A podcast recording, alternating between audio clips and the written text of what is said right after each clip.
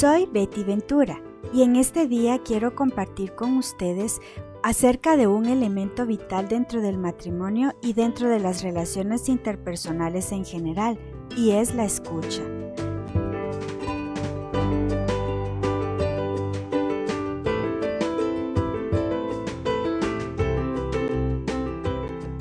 ¿Se han preguntado alguna vez cómo escuchamos?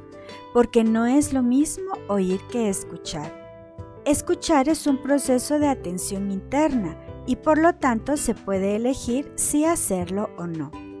En la relación con nuestra pareja puede ser que haya bloqueos dentro de la escucha y por ello podemos preguntarnos, ¿cómo mejorarla?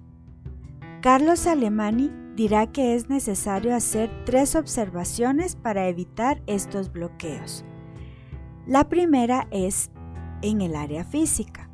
Un cuerpo cansado, sediento o somnoliento tendrá dificultades para escuchar. Imaginemos que llegamos del trabajo, venimos con hambre, agotados del tráfico y pasó algo en lo que debemos ponernos de acuerdo. Ay, ¿cómo hacerlo? Nuestra escucha en ese momento preciso no estará al 100%, sino bloqueada. Luego, el área emocional.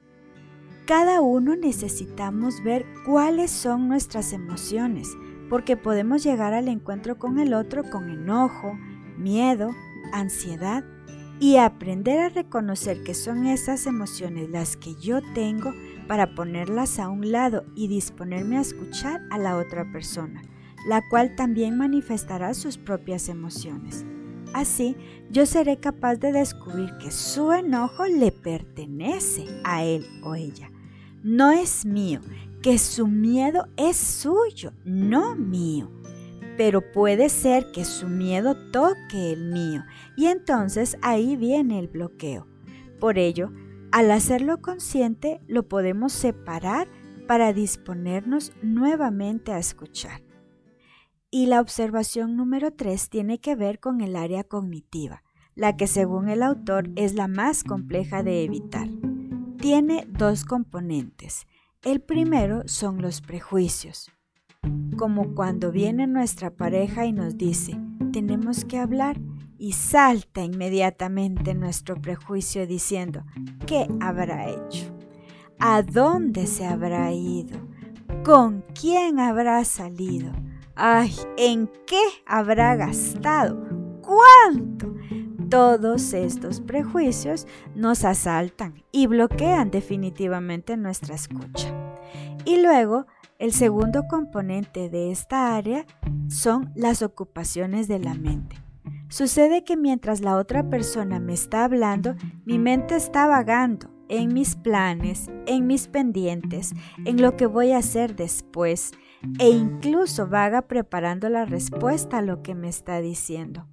Por ello, cuando yo soy capaz de ser consciente de esto, podré ponerlo a un lado y disponerme a la escucha.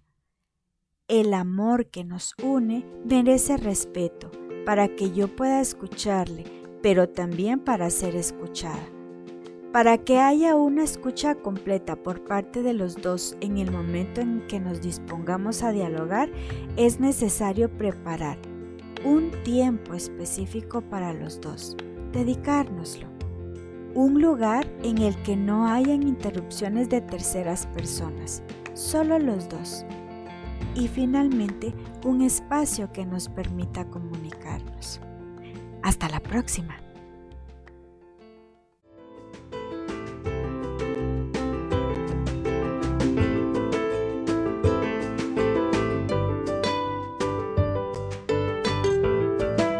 ¿Ya anotaste tu intención?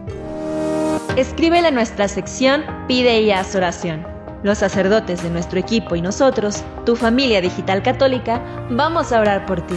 Recuerda que también puedes orar por los demás de forma interactiva. Solo te tomará 30 segundos. Juntos hagamos oración. Lo mejor en esta vida es viajar libre y ligero. Si tienes situaciones en tu corazón que quieres resolver, visita nuestra sección de psicólogos católicos. Trabajando juntos, de la mano de Dios, vamos a crecer. Sigue disfrutando. Para acceder a más contenidos exclusivos, suscríbete. Además, síguenos en nuestras redes sociales, Facebook, Twitter, Instagram y Spotify. Allí podrás interactuar con nosotros y con personas como tú. Encuentra información de tu interés en formatos interactivos. En Catolizare, somos tu familia digital católica.